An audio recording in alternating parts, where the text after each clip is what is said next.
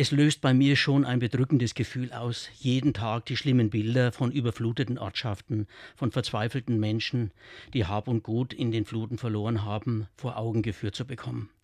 Für uns, die wir nicht in diesem Maße betroffen sind, sind es auch Bilder der Macht und Hilflosigkeit von Menschen, die uns bewusst machen, wie schnell auch aus unserer derzeitigen Lebenssituation eine ganz andere werden kann.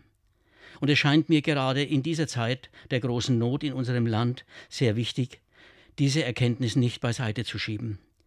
Wir wissen doch nur zu gut, wie wenig es bedarf, um unsere vermeintlich heile Welt über den Haufen zu werfen. Wohin dann mit den Sorgen, denen unsere menschlichen Kräfte nicht gewachsen sind, wenn wir ratlos sind und Gefahr laufen, unser Gottvertrauen zu verlieren? Gott einzubeziehen in unsere Not. Das heißt nicht, dass sich gleich alles wie von Zauberhand berührt in eine heile Welt verändert.